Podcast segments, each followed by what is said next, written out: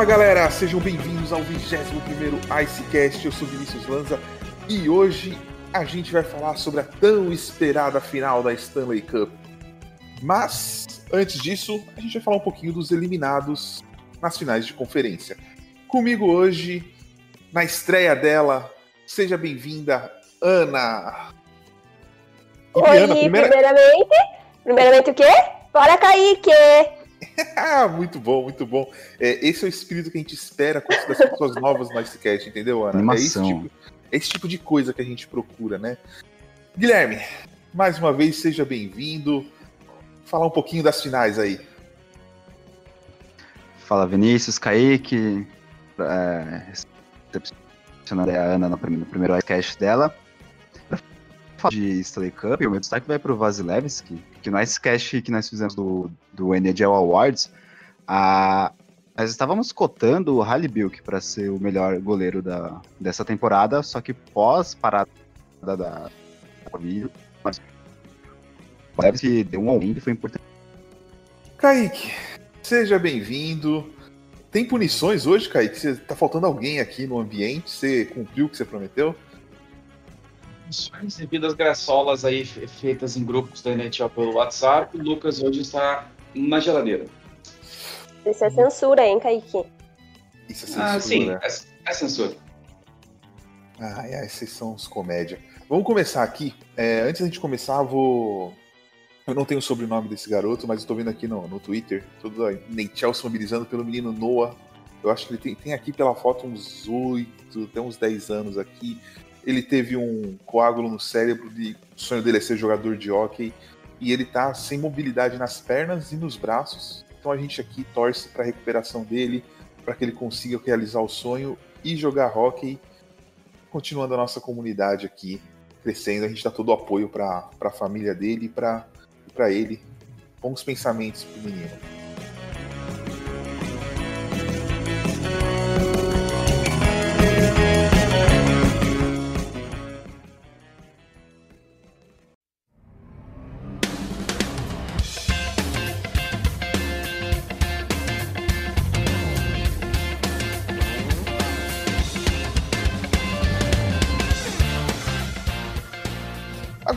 Falar um pouquinho sobre o Arizona. O Arizona anunciou o GM Doug Armstrong, Kaique, é esse nome do rapaz? Não, esse Não, é o Bill é Armstrong. Bill Armstrong. Mas podia levar o Doug também, viu? Não estou satisfeita. Já temos, já temos a primeira corneta aqui no. Demorou cinco minutos de programa, ela soltou uma corneta. Ela soltou a corneta. Não, o, o, Arizona anunciou o Bill Armstrong, que era assistente GM do, do St. Louis Blues, né? Assistente do Doug Armstrong. Ah, por isso eu confundi. E, é. E, bom, ele chega aí para pegar. Uma, o Bill Armstrong ele chega já com um pepino complicado para descascar, porque o Arizona aparentemente vai ter que baixar o teto salarial. Né? Gente sabe que o, que o teto na NHL, os, o lucro caiu bastante. Né? O, o teto permaneceu o mesmo, e os, o, o lucro das equipes vai dar uma diminuída, então o Coyotes é um time de mercado pequeno que já não consegue lucrar direito durante as temporadas e vai ter que baixar os seus gastos. A equipe estava muito perto do teto de 81,5 milhões. Especula-se que vai baixar para pelo menos aí 72, 74 milhões. Vai ficar ali mais, mais, perto do, mais perto do piso do que do teto. E cabe ao Bill Armstrong agora fazer a venda, né? Fazer a feira de todo mundo. Já foi dito aí que Phil Kessel está no trade block. Dificilmente o Taylor Hall vai retornar, porque seria um contrato muito grande. E vendo essa situação do Arizona, o, o Hall não vai querer ficar lá. Perdeu os últimos anos da carreira num time que não sai de, um, de, um, de uma reconstrução. Então, basicamente, foi dito que todo mundo acima de 25 anos está no mercado. Isso inclui o Oliver Ekman Larson, o melhor defensor da equipe, um dos melhores defensores da liga. Então, vai ser uma off-season bastante movimentada lá em, em, Arizona. E o cara que vai tocar o show acabou de chegar. Uma baita missão, diga-se de passagem. É, um, não quero ainda sacramentar isso, mas é um, um fim triste, assim, parece, para essa equipe. É, não, não consigo ver com bons olhos o futuro do Arizona em Arizona, como Arizona Coyotes. É, nem um pouco, assim. É, são, o time estava numa crescente muito boa, né? A gente viu essa temporada aí, voltou a vender muito ingresso, bastante fãs nas are na arena, né, antes de tudo isso que aconteceu. Fez bons movimentos, mas aí de repente embarcou numa espiral aí para baixo que assim, a gente só não tá a gente só não tá ouvindo especulações acerca do futuro do Arizona, porque o foco total dessa desses últimos seis meses foi colocar os jogadores de volta no gelo e a, o foco total desse ano para lá vai ser determinar né, tudo que vai acontecer na temporada, quando vai começar, quando vai terminar, e tem Seattle para entrar. Eu acho que após a entrada de Seattle ser sacramentada e tudo estiver correto, a hora que o Batman puder dar uma, dormir mais de quatro horas por noite, eu acho, aí a gente vai começar a ouvir um pouquinho mais sobre o que pode ser o futuro do Arizona Coyotes. É, parece que tudo ficou até. Foi bom até o jogo contra, contra o Predators, né? A partir dali também teve a eliminação com 2 7 a 11 do, contra o Avalanche. Na verdade, acho que é, isso é um mal da NHL. Os GMs escondem muito assim esse tipo de problema, né? O, até o próprio Penguins, agora o Penguins não tá perto de falir, mas tipo, é, você vê um movimento assim falando que talvez opere um pouquinho abaixo do, do do teto máximo, que coisinhas que vão acontecendo, as equipes vão meio que ninguém acaba a gente nem escondendo, né? Acaba não vendo porque não é notícia que, que interessa para o torcedor, assim, é tem que ficar de olho. Esse ano vai ser um ano que a gente vai ter muito time é, fazendo o que, Arizona, o que Arizona tá fazendo, porque o cap não subiu, é, a gente não sabe quando as equipes vão poder voltar para os seus estádios, não sabe quando as equipes vão poder ter torcida nos seus estádios não sabe nem se é bom voltar para o estádio, né? Imagina você abrir um, um Madison Square Garden para ter jogo sem torcida, só a operação toda, o, o custo disso aí, né? É... Vamos ver o que vai acontecer aí na. Essa off-season vai ser bem movimentada em relação a isso. Vamos falar um pouquinho agora das equipes eliminadas, né? A gente vai fazer análise aqui. Começando por Vegas. Vegas perdeu para o Dallas por 4 a 1 Surpreendeu muita gente. Muita, muita gente. É... E aí, eu quero trazer aí o que, que vocês acham que faltou para o Vegas. Eu, particularmente, vejo o Vegas muito pronto para as próximas duas temporadas aí, duas, três temporadas. É, não, eu acho que assim, aquela coisa acidente de percurso acontece. E não tirando o mérito do Dallas, é, o Vegas, assim, é, desses quatro que estão aqui, estavam ali, é o, o, que eu mais vejo voltando na mesma posição o ano que vem. Ana. Então, é, eu concordo. Eu acho que eles estavam muito prontos, mas é, não dá pra gente tirar o mérito do Dallas, né? Inclusive, é, foi uma surpresa pra mim, porque eu não esperava o Dallas na final. É, eu achei que ia dar Vegas. E o goleiro, né? Meu Deus, não tava esperando. Achei que foi bem surpreendente. E tem uns caras ali que também é, mandam muito bem. E por exemplo, o Alex Tuck não estava esperando que ele ia fazer esse tanto de gol, porque, né? Ai, gente, eu tô nervosa! Vocês me pegaram meio. Então, eu tava escrevendo um negócio ali sobre o Islanders, mas assim. Não sei. Então, não acho que eles tenham que se preocupar muito, eu acho que é só eles continuarem fazendo um bom trabalho. Como você disse, foi um acidente de percurso.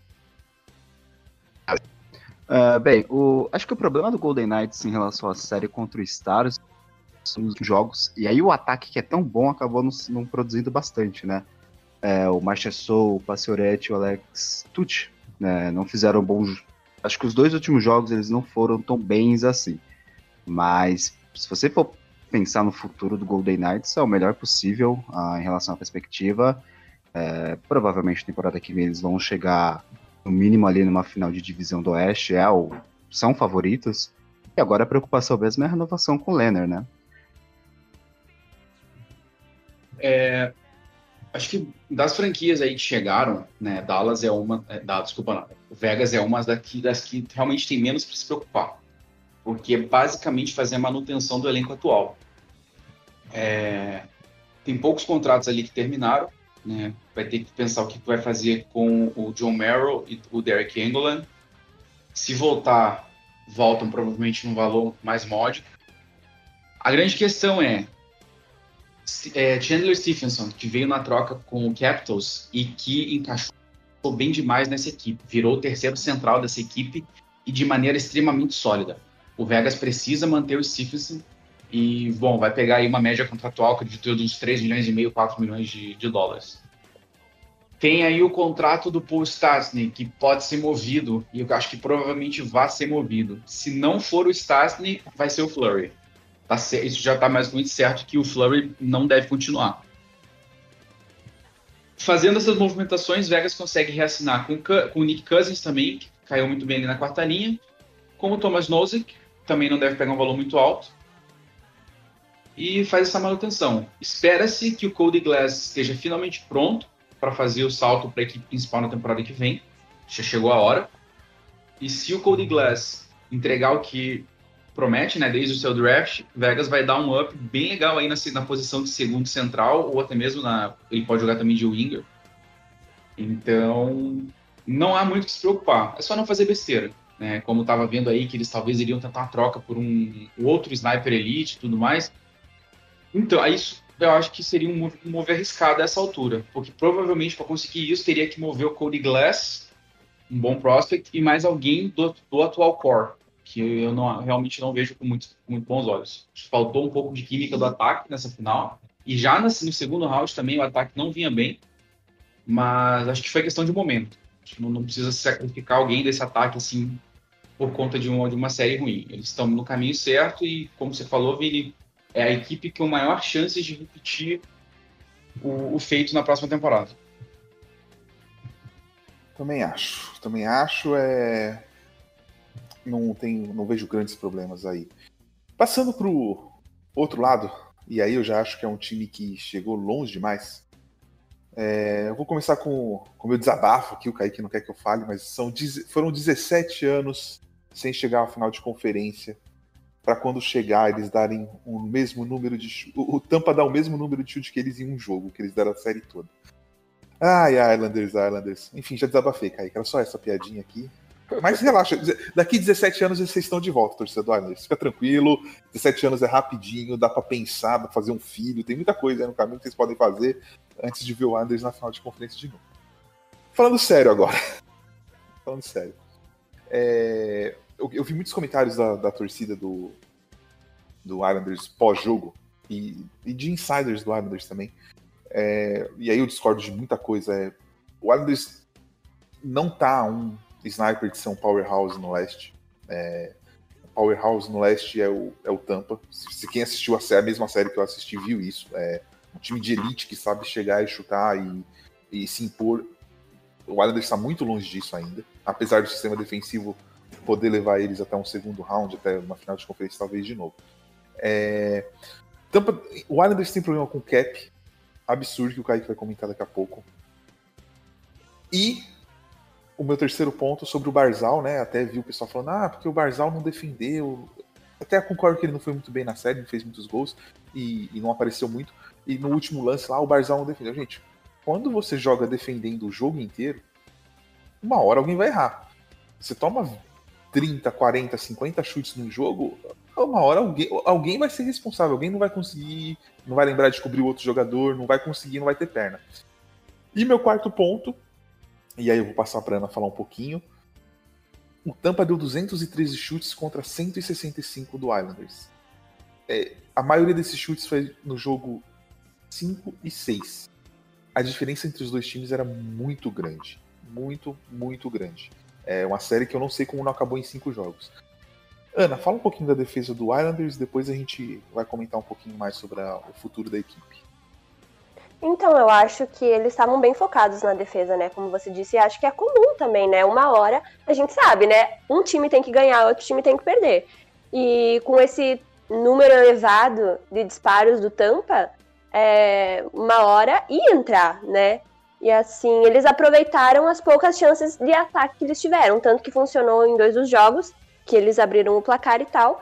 E achei até surpreendente que é, dois jogos for, foram pro, pro overtime, né? Que eles conseguiram é, segurar até o placar para forçar o overtime. Então, assim. É... E sobre o Barzal também, que você disse, coitado, ele levou tanta paulada, né? Mas uhum. eu acho que é comum e faz parte do jogo, né? Agora é só é, focar para melhorar para a próxima temporada e para os próximos playoffs, caso cheguem lá. Mas imagino que cheguem sim. Passar para o Kaique, e Kaique só mais um ponto. Tavares faz falta nesse time, né? A torcida fala que não, mas faz muita falta. É um, é um ponto que eu tô batendo recentemente, né? E assim, torcida que me perdoe, mas faz. E não só por ter sido o capitão, o franchise, o cara diferenciado, por um outro motivo também. Que agora vocês vão ter conseguido, talvez consigam entender um pouquinho melhor o porquê de eu bater tanto nessa tecla. O John Tavares, se você pega é, a produção do Matt Barzal na temporada em que o John Tavares ainda estava em Nova York, vocês vão entender o porquê.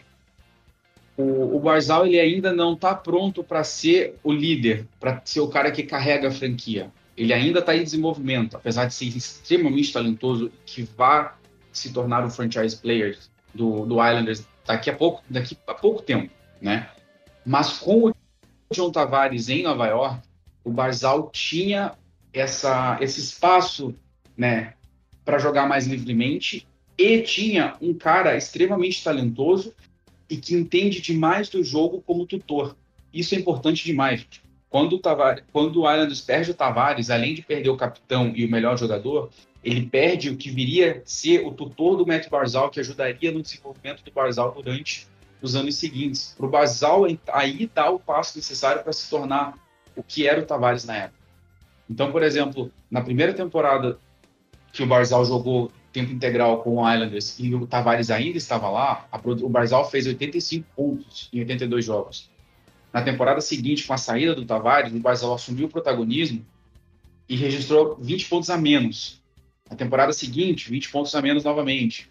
Foi essa agora. Essa temporada ele voltou a jogar muito bem, ele voltou a produzir muito bem. Ele fez 60 pontos em 68 jogos, né? Na temporada anterior ele tinha feito 62 em 82 jogos, então a gente viu a evolução dele mas o, o Islanders acabou perdendo demais e dando passos para trás com a saída do Tavares. O Islanders não é, vou falar de novo isso, o Islanders não é melhor sem o Tavares. O Islanders melhorou com a chegada do Barry Trotz. Há uma grande diferença nisso. Então, assim, é... Barzal levou muita culpa, né? Falaram muito dele e tudo mais, mas é que o Vini falou. Determinadas horas, ninguém no ataque estava chegando para produzir, ele estava tentando se virar.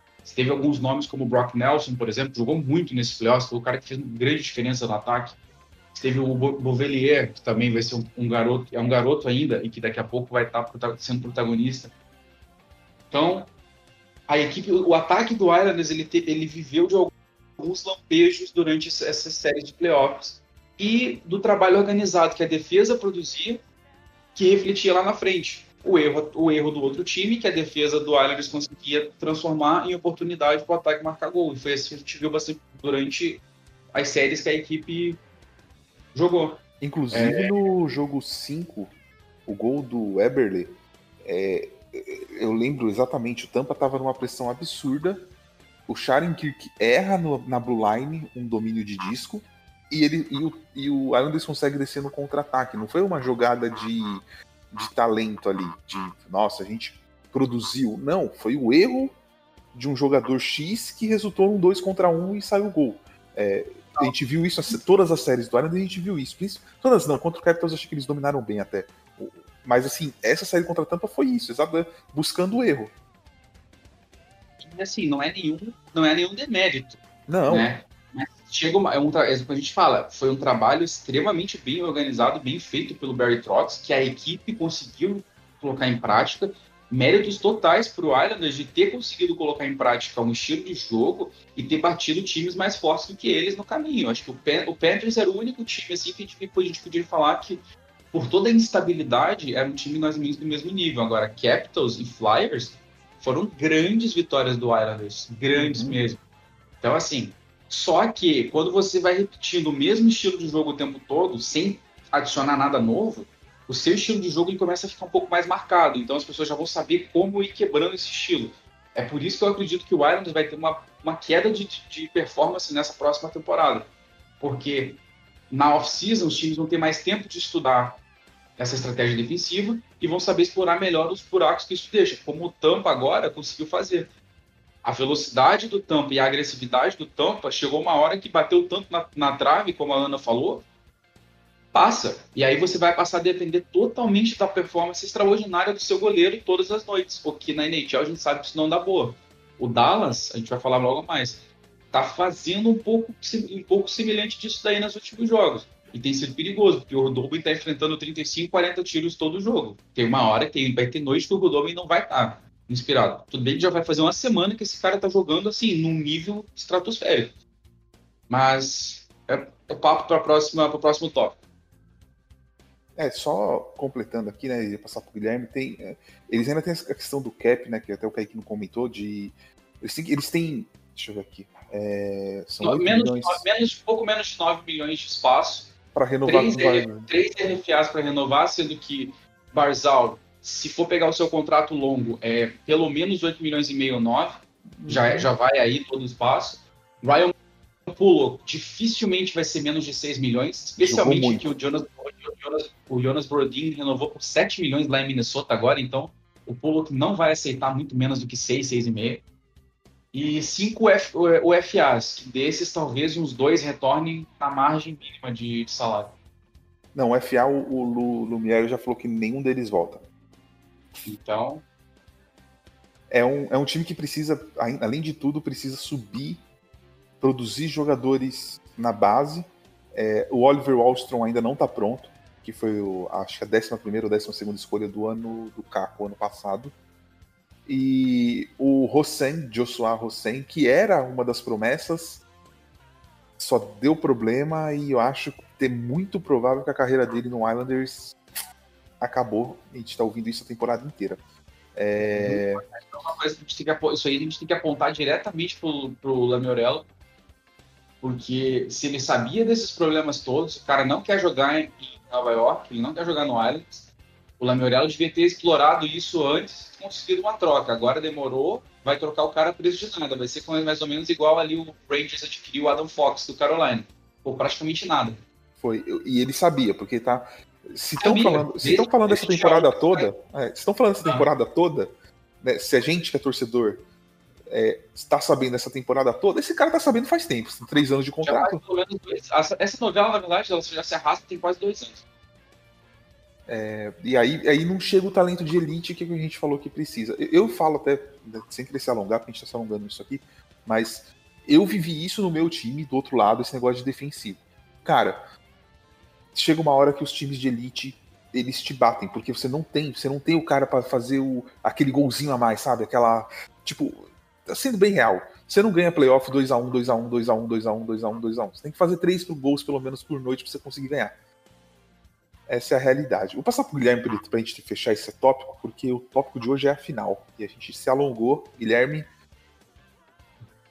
Uh, bem, então, sobre o Islanders, acho que o Bovillier e o Barzal são o futuro de uma equipe que não é tão nova assim. Eu tava dando. Tem uma média de. Tem vários jogadores que nasceram nos anos 80 e alguns no começo dos anos 90, né? Então tem que se pensar na off-season em relação a isso também, porque a divisão é uma divisão difícil, é uma divisão com Blue Jackets, o Hurricanes e o Rangers crescendo, tem o Capitals e o Penguins ainda para ver se se vai cair ou vão conseguir manter pelo menos duas temporadas. E Flyers também. É... Agora, em relação à série, acho que o Islanders foi até longe demais, isso é um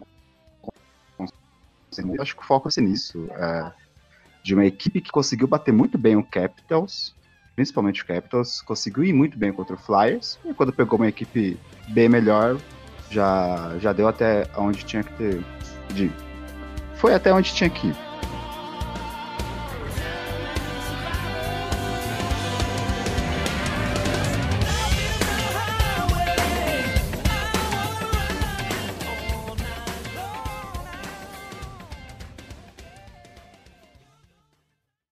Esse podcast faz parte do site Fambonanet. Acesse fambonanet.com.br.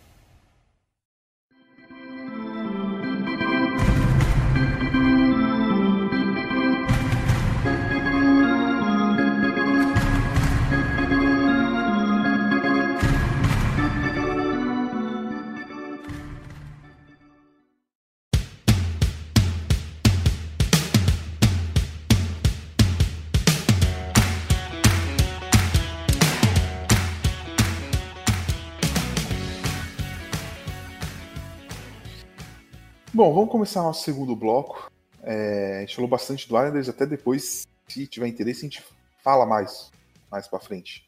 A off-season vai ser longa aí, vai ter várias coisas pra gente falar. No segundo bloco, a gente vai falar sobre a final da Stanley Cup. A final começou ontem, hoje é domingo. É, a final começou no sábado. Como era previsto, Dallas venceu por 4 a 1 o primeiro jogo. É, Tampa cansado. Tampa desde quinta-feira, para quem viu os jogos, Tampa botando a mão no joelho, é toda hora respirando ofegante, um time com o point bem abatido não, né? Bem bem não tá recuperado ainda da, da lesão dele. E o Dallas aproveitou, fez a parte dele, venceu o primeiro jogo. O que vocês esperam para essa final é só um detalhezinho que a gente falou de blitz, né? Que o Tampa fez no Islanders. Ontem, no terceiro período, o Tampa chutou 22 vezes contra uma vez do Dallas. O Dallas já estava com o jogo definido, mas eu acho que isso aí é um sinal do que a gente vai ver a partir do jogo 2. É... Ana, o que, que você vê nessa final? É... Qual a sua visão desse, desse, desse, dessa série que começou ontem? Uh, então, tô bem animada. E assim, não vou dar minha opinião, tá? Porque todos os times que eu torci até agora foram eliminados. Todos. Torcer não, mas assim, que eu achei que fosse pra frente. Inclusive o meu. Então, para não perder amizades, vou me abster. Mas assim, eu acho que vai ser uma série bem interessante. É... O goleiro do Dallas é muito bom, genial, mestre. Se eles forem campeões, acho que tem que canonizar esse cara. E assim, como você disse, o Tampa estava bem cansado, né? Mas eu acho que eles ainda vão, é, eles ainda têm muito para mostrar, sabe? Então tô animada para ver o que, que vai acontecer. Kaique, teve time reclamando de lesão. Não vou citar nomes porque falam que eu persigo. O Tampa jogou alguns jogos sem o Point, sem o Killorn, sem o Stamkos. E o Tampa tá na final. Seja lesão, todo mundo tem. Desculpa, não serve. Essa desculpa não cola mais, né? É, ah, que... Tem. Lesão E outra, o time que reclamou das lesões não teve lesão no top 6, teve no último jogo só. As lesões foram no bottom 6, né? É, o Tampa perdeu talento de, de ponta. O que, que você acha do, dessa, dessa final aí? É... é um matchup muito bom porque são dois times com bastante talento no top 6, são dois times com bastante talento nas defesas e com dois goleiros jogando assim, um absurdo. Então a gente pode falar nesse momento que são dois times que estão em momentos iguais, jogando em nível altíssimo. E assim, espera-se uma série equilibrada. É, Dallas né, surpreendeu todo mundo. De, Dallas está sendo azarão desde o primeiro round. Porque uhum quando, quando ia enfrentar, o, enfrentar o Flames, que foi definido Dallas e Calgary. Não, o Calgary vai atropelar o Dallas. Né? Dallas não está jogando nada, o Flames é favorito. Flames em 5, Flames em 6 no máximo. Dallas passou do Flames fácil. Dallas e Colorado. Nossa, coitado do Dallas, né? Colorado vai atropelar Dallas, não sei o quê. Não deu para Colorado. Dallas e Vegas. Aí eu confesso que eu fui um também. Eu acho que Vegas estava no momento melhor, time melhor. Acho que Vegas passa. Não disse que Vegas passaria com facilidade. Acho que eu apostei Vegas em 6 ou 7. Sabe quem acertou? Cara, Lucas. Lucas acertou. O Lucas apostou Dallas, Dallas em 5. Dallas simplesmente não tomou conhecimento do Vegas em parte da série. Claro, isso no placar da série, mas assim, foram jogos equilibrados. Aí a crítica é: o ataque de Vegas não performou da melhor forma possível, e quando performou, o Goodovin estava lá pegando tudo, mas tudo. Então, tá né, eu acho o, o Rudobin, se o Dallas for campeão, o Rudobin já leva, o Rudobin é o dono do, do Conn Smythe. Acho que ele já passou, ele conseguiu deixar o Miro Reis, Miro Reis para trás nessa corrida. E olha, eu vou ser mais, eu vou, eu vou um pouco mais além dependendo da performance do Braden Point nessa final, que ele talvez não jogue alguns jogos, ele tá, ele tá meio baleado, já deu para ver que ele tá meio baleado. Eu não me surpreenderia se pela primeira vez em muitos anos, caso o Tampa venha ser campeão, a gente tenha um vencedor do Conn Smythe no outro time. Porque o Rudolphin está sendo assim simplesmente espetacular desde o jogo 1 da série 1. Então, esse ano, mais do que todos os outros, a gente tem a possibilidade de um Conn Smythe ser do time perdedor caso o Tampa venha ser campeão. Claro, isso dependendo muito da performance do Brandon Point. Mas é uma possibilidade. Uma coisa que, que eu tenho, que eu tava fazendo de análise é assim, né? O Tampa ele enfrentou as melhores defesas do, da, do torneio. Ele furou o bloqueio do Jackets, depois ele furou o bloqueio do Boston, apesar do Boston ter um poder ofensivo bom. Depois ele furou essa defesa do Islanders, que é um absurdo. E do outro lado, o Dallas, depois que ele fez aquela virada contra o Flames, o Dallas bateu no Colorado Avalanche, que é um dos melhores ataques da competição, mais perigosos, e bateu no ataque do Vegas. Então, assim, a gente tem um time especialista em bater ataques bons contra um time especialista em furar defesas boas. É, esse balanço eu acho muito legal para essa final. E um detalhe de tampa que eu comentei com a Nath, eu acho. Cara, o Tampa tem que parar com essa palhaçada de ficar procurando o chute perfeito. Cara, acho que contra o Islanders, três, quatro vezes, Cirelli chegou na frente do gol, toca pro lado, aí o cara toca pro outro. Cara, chuta. É, ou você, se não chutar, não vai ter gol. É, você já tá enfrentando um time difícil, você tá com. Acho que o Cirelli de frente realmente pro gol. Aí ele abriu pro. Pro acho que Lorne, que não tava nem. Não tava nem prestando atenção no que ele tava fazendo. Ele dominou a hora que ele dominou. Né, não deu nenhum tiro de primeiro, ele dominou, o goleiro já pegou a hora que ele foi chutar. E esse tipo de, esse tipo de coisa o Tampa precisa mudar, senão não vai conseguir ganhar esse título. Guilherme, o que, que, você acha dessa essa final aí? Pegando alguns pontos é, que vocês falaram, contra o Avalanche, o, o time de Dallas começou o primeiro jogo fazendo seis. Então pegou um time com um ataque muito poderoso e ganhou desse time fazendo muitos gols, né? É, contra o time do Vegas, no primeiro jogo ele conseguiu segurar muito bem o ataque do Vegas. É, e aí, sobre o jogo de ontem, é, rapidinho, o, o, primeiro período do Dallas Stars foi um pouco do que o Tampa Bay fez contra o Islanders no primeiro jogo, daquela... Que eu, eu não tô... Eu, me fugiu aqui o nome, não vou falar um palavrão, mas aquela... Aquela... Blitz. vontade, sabe? Isso, Blitz. Muito obrigado. Aquela Blitz que o Tampa Bay mandou no, no Islanders, o Dallas fez isso. E também teve um pouquinho do primeiro período contra o Vegas, que, é, que fez o gol. E aí conseguiu segurar o ataque do Tampa Bay, mesmo o Tampa Bay tendo empatado ainda no primeiro período, né? É, e aí, indo um pouco também sobre o que o Kaique falou, é, nas votações aqui das séries, é, eu também coloquei o Dallas Coloquei o Flames que ia passar pelo Dallas, coloquei o Avalanche que ia passar pelo Dallas, coloquei o Vegas que ia passar pelo Dallas. Então, assim, o Dallas já não é mais uma surpresa. É, já dá para pensar tranquilamente como um Dallas campeão dessa Stanley Cup. Não sei se em varre não, mas não sei se em cinco jogos não ou fala seis. isso, não, Guilherme, não, pelo amor de Deus. Guilherme, Guilherme, sem palpites que, que eu, vou, eu vou puxar os palpites já já. Desculpa. É, e aí, só ainda destacando o time do, do Stars, além do Anton Kudobin, destacar também o Joe Kiviranta, que foi muito bem contra o Vegas Golden Knights, e já foi bem também ontem contra o, o time do Tampa Bay. Vamos caminhando aqui para o nosso final, e agora todo mundo já deu o palpite, mas eu vou puxar de novo, tá? Isso aqui dá não colocar no roteiro que eu fico pensando aí, ó. Ah, vamos lá, ó. Seguinte, eu vou perguntar para vocês, eu quero saber, para quem vocês vão torcer? Quem vocês acham que ganha? Não me interessa, aí não interessa para quem vocês vão torcer, pode ser diferente em quantos jogos. E quem é o Connie Smythe?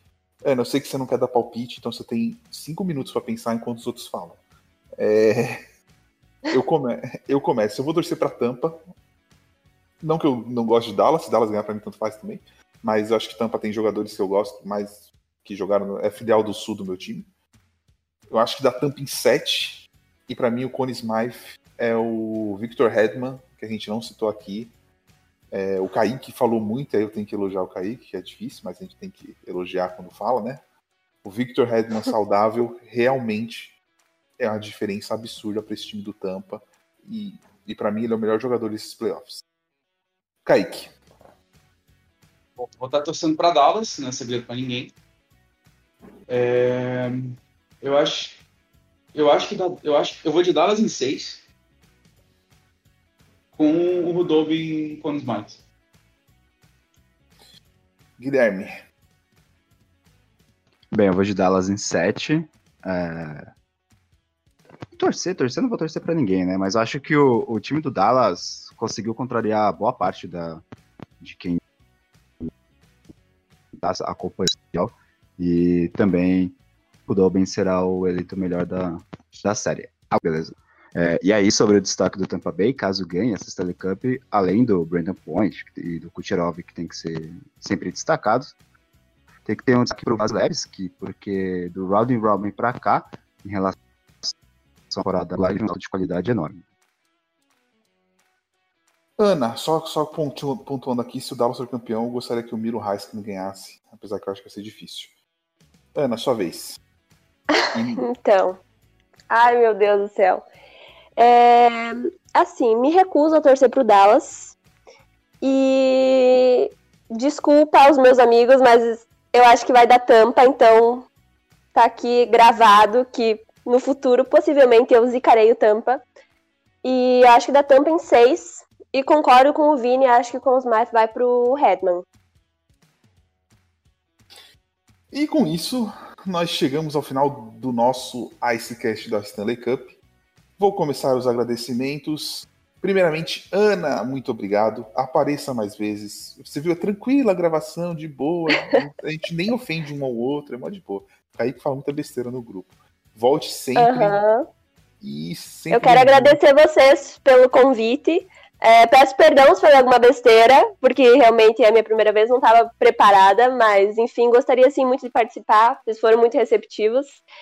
E queria mandar um agradecimento especial é, para o pessoal que vota lá nas enquetes do Instagram, que todo dia tá lá me aturando, falando. E um beijo para a Bruna também, que é minha companheira lá. E é isso. Faltou uma coisa aí que você falou no começo que não falou agora. O quê? Fora Kaique? Exatamente, exatamente. Ai, ai. Guilherme, muito obrigado de novo. Parceria, tamo aí. Bora ver essas finais aí, Valeu, esse restinho. Valeu, Vinícius, Kaique. Agradecer a Ana aí pela primeira vez, que volte sempre, né? Esperando o Lucas aí, conte mais nos grupos né, de Brasil. É, a próxima é acompanhar aí a essa Cup que promete muito. Inclusive, segunda-feira, esperando aí o jogo, a resposta do Tampa Bay na série. Kaique, finalizando, lembrando, não temos grupo no Facebook, só a página. E o Kaique vai fazer o merchan que ele precisa fazer. Lucas pode voltar no próximo, Kaique? Estou considerando, vai depender se segunda-feira o Dallas abrir 2 a 0 na série, aí eu deixo o Lucas voltar no próximo. Porque tem chororô, né? é, que aí a gente pode. Mas se Dallas abrir 2 a 0 eu vou estar de bom humor, vou estar feliz, aí ele pode voltar. Entendi. Então é isso, galera. Lembre-se que esse podcast faz parte do Fambonanet, a maior rede de podcasts sobre esportes americanos no Brasil. Não deixe de seguir a gente nas redes sociais, o arroba NHL Brasil no Twitter, NHL Brasil Oficial no Instagram e NHL Brasil no Facebook, a página e não o grupo, lembre-se disso. E queria agradecer a Ana por ter aceitado esse convite em cima da hora. Faz literalmente, foi literalmente 15 minutos antes da gravação que a gente perguntou se ela queria participar, né? Já pelo desfalque aí do nosso amigo Lucas. Não tem nada a ver com punição, vocês sabem disso que é só brincadeira, está ocupado com questões pessoais. Então, Ana, muito obrigado por ter vindo assim em cima da hora. Na próxima a gente vai programar melhor. o convite vai estar sempre aberto para você retornar aqui com a gente. Então é isso, pessoal. Um abraço a todos e até a próxima. Falou! Falou!